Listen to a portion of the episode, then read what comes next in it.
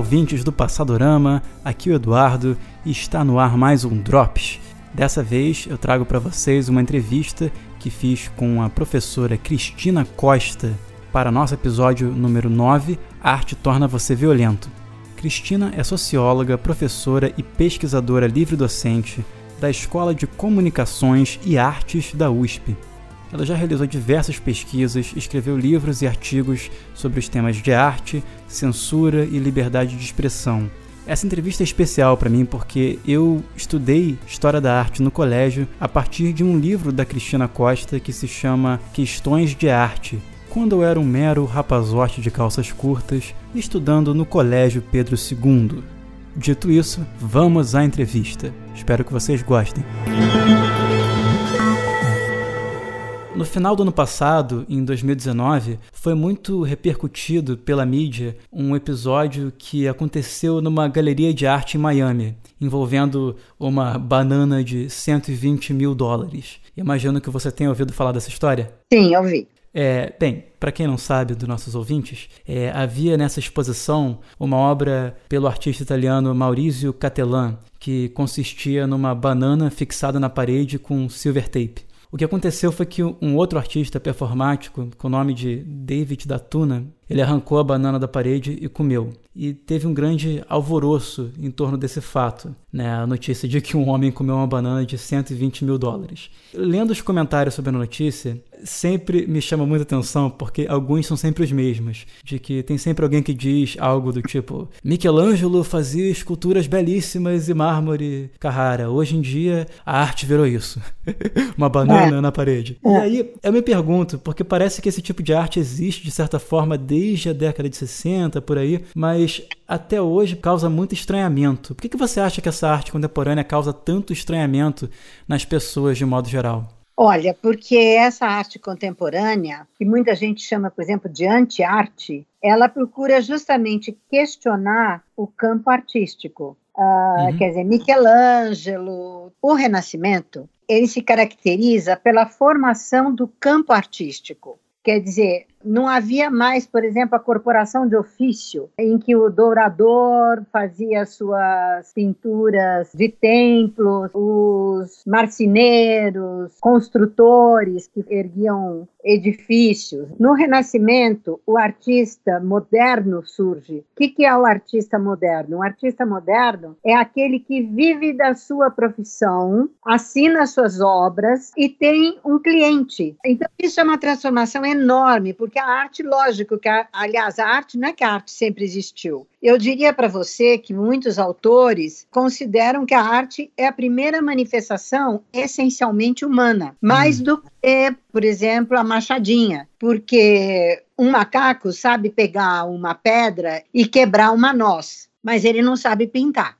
Ele sequer Sim. sabe distinguir entre realidade e representação. E nós, há 35 mil anos, antes de sabermos falar, nós já sabíamos pintar pintar e esculpir. Então, a arte é uma manifestação absolutamente humana de transgressão, de crítica, de posicionamento, eh, de tudo. Bom, então eu não vou dizer, nem preciso repetir dizer que a arte sempre existiu, mas ela não existia como um campo autônomo da sociedade. Um campo separado da política, da economia, das estações do ano, uhum. uh, da religião. Com o Renascimento, é que vai surgir aquele artista que ele já vai ter uma série de particularidades, quer dizer, ele vai ser o autor da sua obra, portanto, o dono, portanto, ele vende para quem ele quer, né? Ele não faz mais porque vai ter a coroação de um novo príncipe e o rei pede para ele fazer. Então, ele vai fazer a sua obra, ele é dono da sua obra e ele é dono do seu saber. Ele é reconhecido por alguém que tem um saber, mais do que um dom, tem um saber. E ele começa a viver exclusivamente da sua arte.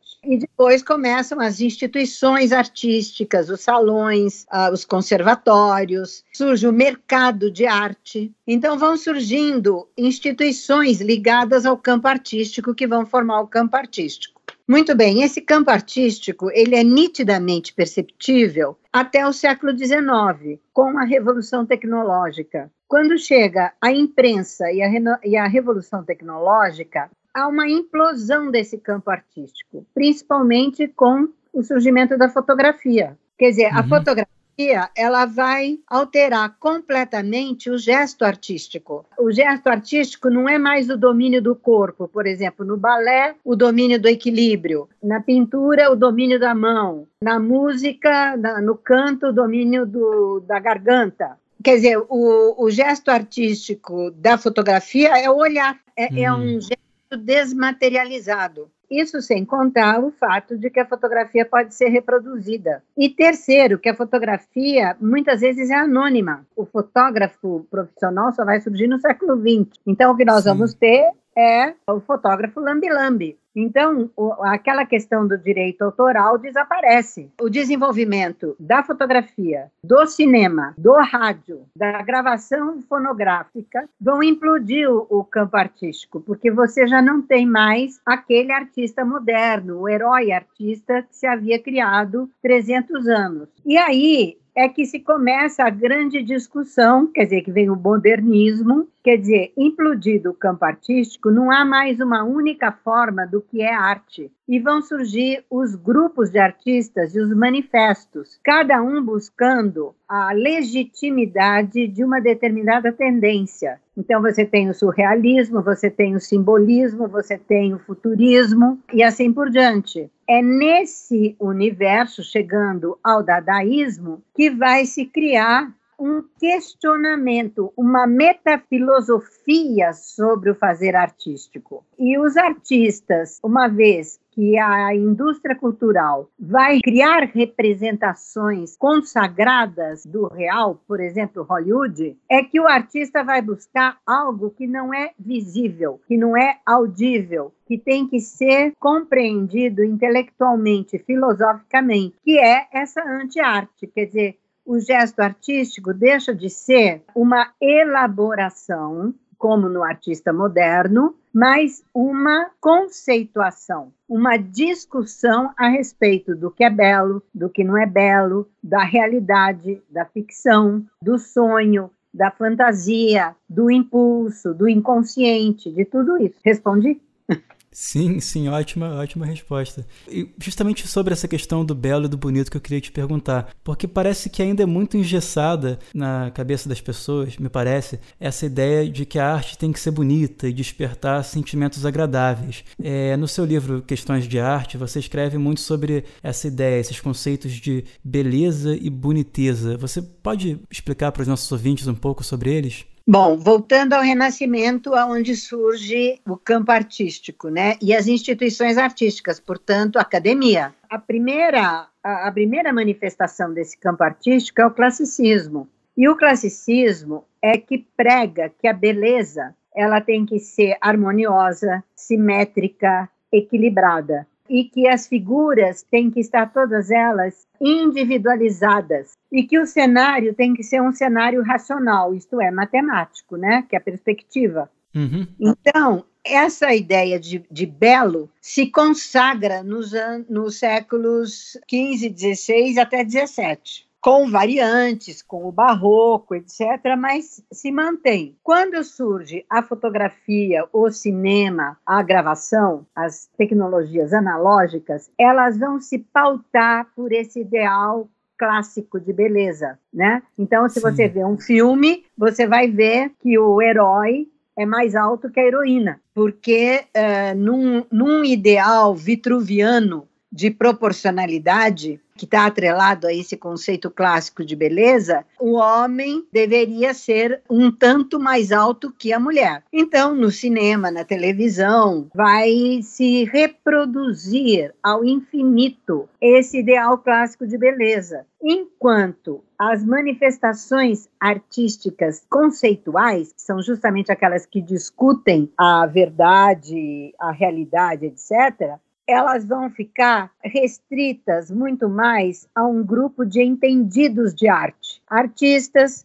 críticos, marchands e um público especializado. Sim. Então, o que, que acontece? Essa discussão que vai se travar em torno do belo e não da boniteza, ou seja, da beleza e não da boniteza, fica restrita a um grupo de iniciados, enquanto a indústria de massa vai popularizar um ideal clássico de beleza, de harmonia, equilíbrio, proporcionalidade, harmonia, entendeu? Então, uhum. uh, quando o público hoje, em geral, espera que a arte agrade a essas expectativas, é porque ele está formado pelos critérios da indústria cultural, da cultura de hum. massa. Entendeu? Então, ele, essa, essa, apesar de ter saído do campo artístico essa discussão da beleza harmoniosa, equilibrada, harmônica, né? Ela não, não desaparece do gosto. Quer dizer, o cinema continua se pautando por isso, né? Você vê que hoje em dia, bem na contemporaneidade, agora que as câmeras se tornaram digitais, portáteis, etc., é que se começa a pensar, por exemplo, uh, numa filmagem com a câmera na mão né? Isso é junto com o personagem. Mas isso é muito contemporâneo, né? Se a gente pegar a Hollywood inteira, ela vai estar pegando todo o, todo o romantismo da literatura de melodrama, porque nos livros de melodrama eh, também se descreviam cenários, cenas, né? O romantismo melodramático, ele é bem visual. E então ele já propunha essa popularização das grandes grandes das heroínas belíssimas, inatingíveis, etc. E é isso que se populariza. Então, não tem como a gente conseguir combater essa estética do audiovisual. Sobre essas vanguardas artísticas do início do século XX, o modernismo, me parece que, na verdade, desde o final do século XIX, mas especialmente durante o século XX, houve como você falou, uma grande mudança assim, no que se entendia sobre arte de modo geral. E surgem uma série de vanguardas. A gente fica até difícil dizer qual é a, a, a dominante, aquela que seria uma expressão da era, porque ah, não tem, é fragmentado. O campo totalmente fragmentado. No século, final do século XIX tem o impressionismo, aí depois no início do século XX começa o cubismo, o dadaísmo, você tem o surrealismo, o abstracionismo mais adiante, a pop art, a arte conceitual. É, enfim, quais foram os fatores sociais que levaram ao surgimento de tantas linguagens diferentes nas artes, na sua opinião? Olha, o artista, é, o artista moderno, né? Eu faço questão de falar do artista moderno, quer dizer que o protótipo uhum. é o Michelangelo, né? É, quer dizer, ele é protótipo como início, que porque ele ainda, ele, por exemplo, transita em várias linguagens, né? Como uhum. Leonardo da Vinci, quer dizer, a escultura, a pintura, a arquitetura, etc, né? Inventor. Depois, né? o artista moderno será sempre um especialista. Ou ele pinta, Sim. ou ele desenha, ou ele canta, ou ele toca, mas uh, quer dizer, o artista moderno, ele, ele passa a ter um papel social extremamente importante. Qual seja, é ele que vai legitimar a burguesia. É ele que vai construir o palácio, é ele que vai construir o jardim, é ele que vai compor uma música de requiem, é ele que vai criar um mausoléu, é ele que vai construir as primeiras coleções privadas de, de obras de arte. E ele passa a ser um elemento indispensável para o mecenas, para o banqueiro que, que enriquece, para o comerciante que enriquece, para o Papa, para todas as pessoas que se distinguem na sociedade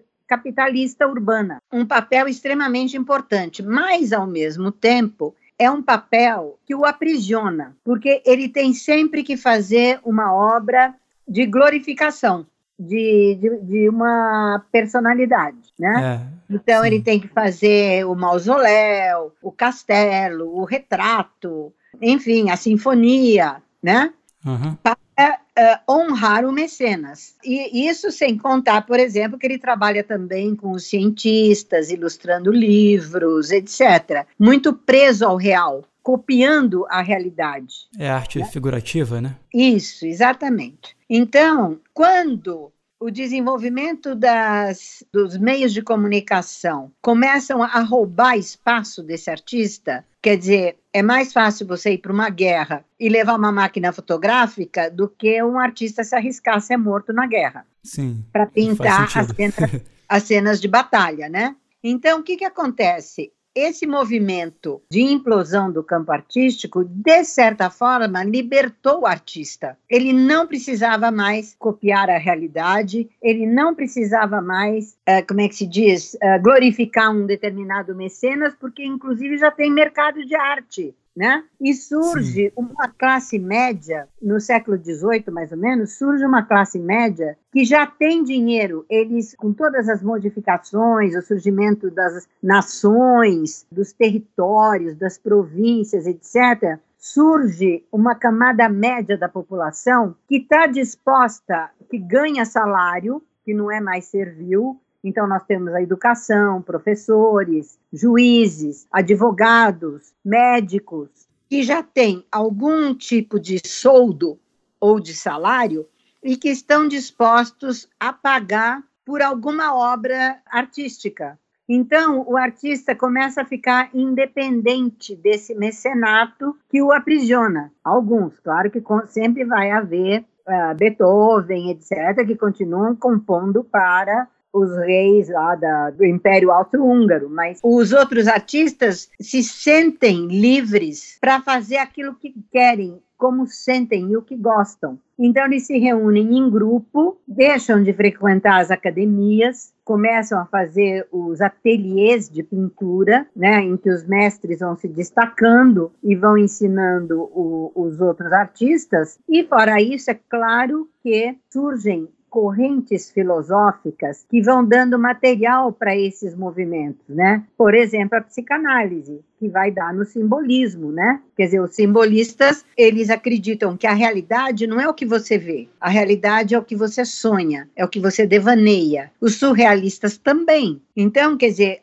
o desenvolvimento das ciências humanas também vai trazer outros elementos o colonialismo que faz com que a Europa vá conviver com sociedades não europeias. Então você vê, o Picasso fica absolutamente influenciado pela, pela arte africana. A Frida Kahlo vai ficar absolutamente envolvida com a arte indígena mexicana. Mas isso quem traz? A antropologia. É a antropologia Sim. que começa a mostrar que aquela arte de povos que não tem escrita é extremamente importante. então, quer dizer, houve muita, muito desenvolvimento das ciências e das ciências humanas, dos meios de comunicação e das ciências. Então, surgiram essas tendências. Os filósofos se reúnem em grupos, debatem, discutem, chamam pessoas. Quer dizer, o movimento artístico se internacionaliza muito, desde a Primeira Guerra Mundial, desde o do aparecimento do socialismo, né? Então começa, você vê na Revolução Russa, a discussão era artística também, né? Exato, é. Sobre então, as vanguardas burguesas é, e tal, né? Então, quer dizer, o abstracionismo, se é válido, não é válido, uhum. o realismo socialista. Então, tem influência política, filosófica e científica, e dos meios de comunicação. Sobre, justamente sobre isso que eu queria te perguntar. Eu sei que você também estuda essas questões de censura nas artes. Eu tenho essa impressão de que com o modernismo se abre esse leque tão grande né, de possibilidades de expressão artística em diversos campos. Eu não sei se por causa disso surge também um, uma espécie de ímpeto por parte desses governos autoritários de reprimir certos tipos de arte, como se ali pudesse haver uma espécie de pensamento potencialmente subversivo ou perigoso. A gente vê isso no nazismo, né, com a associação da arte moderna com o degenerado. A gente vê isso no Estado Novo aqui no Brasil, com o DIP. A gente vê isso também no stalinismo, com uma certa imposição do neorrealismo social, uma perseguição de alguns artistas que eles associavam com as vanguardas burguesas. E a gente também certamente vê isso na ditadura de 64 aqui no Brasil. É, o que, que esses estados veem na arte, especialmente nessa arte mais, é, mais nova, não sei, mais moderna, contemporânea, que parece ameaçar tanto o, o ponto de vista deles? Olha, isso não foi o modernismo, não, porque a censura vai começar lá com a Inquisição, né? É, ah, sim. Quer dizer, a censura, ela, a censura sempre existiu, na verdade. O que é novo é a liberdade de expressão. é a ideia do, do direito à liberdade de expressão. Isso é novo, isso tem 300 anos, né? Mas a censura sempre existiu, né? Quer dizer, mesmo nas sociedades antigas, os padrões de representação, tanto é que você vê, os árabes não podem nem sequer fazer, usar imagens, né? Então, quer dizer, as sociedades sempre procuraram disciplinar as artes. Então, a censura sempre existiu. O que acontece é que, com o surgimento da, com a Revolução Francesa, surge esse princípio de que a expressão é um direito humano. Isso é uma coisa muito nova, muito atual. Quer dizer, a ideia de que as pessoas possam ter uma ideia que não seja a dominante e que ela tem direito de desenvolver essa ideia. Como isso vai Sim. surgir na Revolução Francesa, ela vem atrelada à proposta da República, um governo republicano é um governo que garante o direito à liberdade de expressão. Para o que que os republicanos queriam o direito de liberdade de expressão? Para falar mal do rei, né? Faz sentido. Quer dizer, o que, ele, o que eles queriam era criticar o rei sem ir para a guilhotina. Então, a liberdade de expressão começa inicialmente a ficar ligada à ideia da república. Tudo bem, a república ganhou, se instalou em vários países, os que não se tornaram repúblicas se tornaram monarquias constitucionais, e está caminhando, mas aí surge o quê? O comunismo, o socialismo, que vai propor uma outra coisa e uma outra, um outro padrão estético também, que é o realismo socialista, por exemplo, né? Uhum. Então, aí é a hora da república querer combater as ideias novas. Os republicanos vão combater as ideias socialistas e comunistas. Uhum. E isso vai vindo até o século XX, que foi o grande século das ditaduras nazifascistas. Acontece que as ditaduras nazifascistas e stalinistas resolvem perseguir toda a arte que seja uma crítica ao status quo. Na, na União Soviética vai se combater o abstracionismo, nos Estados Unidos, por consequência, eles vão defender o abstracionismo como, como sendo o grito de liberdade da arte. Né? Sim. É aí que surge o MoMA, e então você começa a ver que, em compensação, nos países capitalistas, todos, né, na Alemanha, na Itália, na Espanha, em Portugal, no Brasil, na Argentina, no México tal, as ditaduras nazifascistas vão combater todas as ideias que criticam o capitalismo. Por outro lado, com a vitória na Segunda Guerra Mundial da União Soviética, entre outros países, mas da União Soviética, para a Europa, por exemplo, a União Soviética se transforma num ideal político e a maioria das manifestações artísticas vai na direção da crítica ao capitalismo. E não só da arte, também a ciência, também a academia, quer dizer, a universidade. É uma época de um grande movimento de crítica ao capitalismo e de propostas de esquerda das mais diversas tendências, claro, né? Uhum. E aí eles criam esses órgãos de censura para combater a dissidência, a crítica e a denúncia. Então... É uma então questão política, não é propriamente uma questão. É artística, mas é principalmente política, quer dizer, qual é a arte que nos representa e que pode conscientizar o observador daquilo que eu quero que ele, que ele veja, né? É, por exemplo, aqui que teve durante o governo Vargas a, a exaltação da arte nacionalista, né? Exatamente. Em compensação, Dias Gomes foi proibido de fazer várias peças, foi preso, etc. Graciliano Ramos também. A, e a mesma coisa. E, e, acontece também, mesmo nas épocas que não são de ditadura. No governo JK, foi a época de maior censura ao teatro, porque surgiu o teatro politicamente engajado, o teatro oficina, o teatro de arena, né? Então, hum. tem mais peças proibidas no período JK do que no período Vargas. Nossa, olha só, não sabia é. disso. Não, e, e, vem, aí vem todos os anarquistas da Itália depois da guerra, ah, e eles sim. vão trazer, trazem o operário, né? Se você pegar, por exemplo, eles não usam black tie, foi proibido. Uhum. Uma peça do Gianfrancesco Guarnieri nos anos 50, não era ditadura, mas foi proibida por quê? Porque trazia para o palco como herói um operário. Essa situação continua até os dias de hoje, né? Particularmente, bem, atualmente a gente está em quarentena, né? tá, sendo, tá até sendo bom falar com, com você, porque eu só falo com as mesmas pessoas todos os dias, então...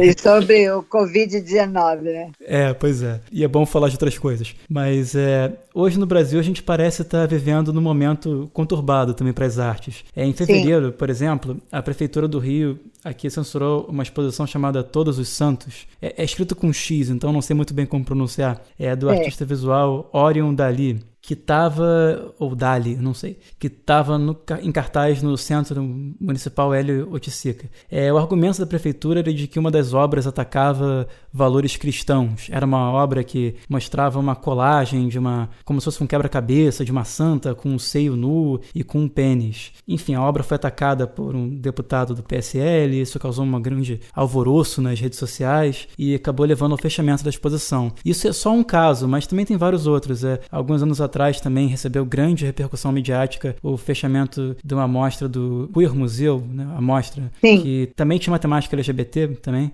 A gente comentou sobre essa repressão da arte por governos autoritários no passado. Você acha que a gente pode estar vivendo num momento desses, num desses períodos? Olha, nós estamos vivendo um recrudescimento do conservadorismo muito grande. Quer dizer, ideias uhum. que estavam completamente fora de pauta estão voltando. É, em parte por causa da evolução da política das igrejas evangélicas, que hoje dominam o poder legislativo, né? Tem uma uhum. grande importância tal. E em parte porque nós estamos numa época de transformações muito rápidas e de desestruturação de uma sociedade urbana industrial. A informatização, a globalização, esse mundo líquido, como diz o Bauman, né? Sim, esse mundo Bauman. desestruturado, ele mexeu fundamentalmente com a identidade das categorias sociais, inclusive classe. Então, as pessoas estão se refugiando numa discussão de valores. É mais ou menos isso. Eu não tenho emprego, não tenho aposentadoria, mas minha filha é virgem, sabe? é uma coisa assim. Se eu não tenho aonde me agarrar para dizer quem eu sou, eu valho pelas ideias que eu defendo. Você volta àquelas verdades absolutas antigas, né? Isso, isso, não se discute, né? E aí vem essa polarização, né? Então, uhum. realmente, os setores conservadores da sociedade, que nós sempre tivemos, né? É Sim. bom a gente não esquecer disso. Nós sempre tivemos, mas eles saíram do armário, né? Então, uhum. agora com as redes sociais, por isso que eu falo que é muito contemporâneo mesmo, né? É de de ontem essa tendência, né? Quer dizer, através das redes sociais, qualquer um pode ser filósofo, né? É. Quer dizer, qualquer um chega lá e fala por que as moças têm que esperar para ter relações sexuais só depois de casadas, né? Então, quer dizer, aquilo que a gente queria tanto, que era a democratização dos meios de comunicação, estão acontecendo. Qualquer uma pessoa com um celular fala o que quiser, defende o que quiser, se une a quem quiser e os programas se incumbem de achar os seus amigos. Então você vai criando aquelas bolhas, entendeu? Porque se você puser Facebook que você é a favor de só perder a virgindade após o casamento, o Facebook vai saber aonde estão as outras pessoas que pensam como você e vai levar você para eles e eles para você. É a questão dos algoritmos, né? Exatamente e também do consumo, é marketing, né? Na verdade, essas redes sociais todas são marketing. Eles querem saber onde é que estão as pessoas que pensam igual, porque amanhã, se tiver um livro de um, de um autor que defenda isso, eles já sabem para quem anunciar. Diante dessa, dessa repressão por parte dos governos pelo mundo que a gente vê hoje, a gente também vê o trabalho de diversos artistas ganhar um teor mais politizado, ou artistas mais politizados, com arte mais engajada, serem mais exaltados. Qual é para você o papel dessa arte engajada hoje, em especial no caso brasileiro? Olha, toda arte é engajada. Se ela não hum. for engajada, ela não emociona. Seja uma arte conservadora, seja Sim. uma arte completamente transgressora, ela sempre estará reformulando a realidade que nos cerca e vai emocionar aqueles que são sensíveis àquela ideia. Sim. Então, toda a arte é engajada. O que está acontecendo hoje, eu acho, é que há nesse mundo líquido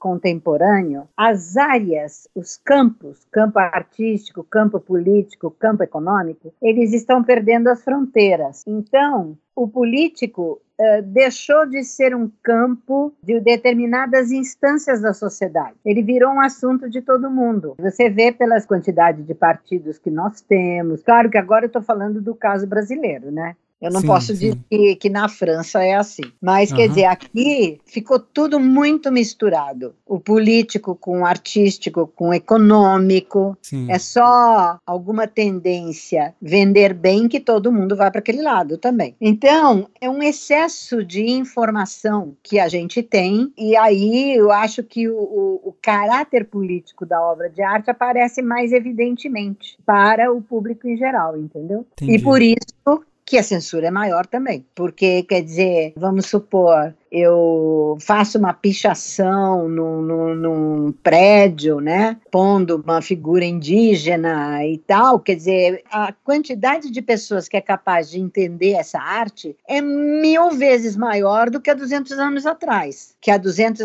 anos atrás era de se compreender a, a arte daquele momento, né, o romantismo, por exemplo, né, o romantismo Sim. é século XVIII, quer dizer, uma pessoa via uma história romântica em que a heroína heroína, por exemplo, a Dama das Camélias. Claro que é essencialmente política, mas as pessoas não percebiam, porque a educação política não era popular, só interessava a um determinado grupo que, que frequentava as assembleias, os movimentos, etc. Agora, hoje não, hoje o discurso político está muito popularizado. Então, eu faço uma pichação num prédio e as pessoas que estão em volta, desde o vendedor de pipoca até o executivo, são capazes de entender, discutir, debater e pôr no Facebook, entendeu? Então, não é Bem, é que a arte está mais politizada, o discurso Sim. político está mais popular. Sobre essa coisa que você falou que toda a arte é toda a arte é engajada, é, então não existem artistas apolíticos ou artistas neutros. Você acha não. que existem?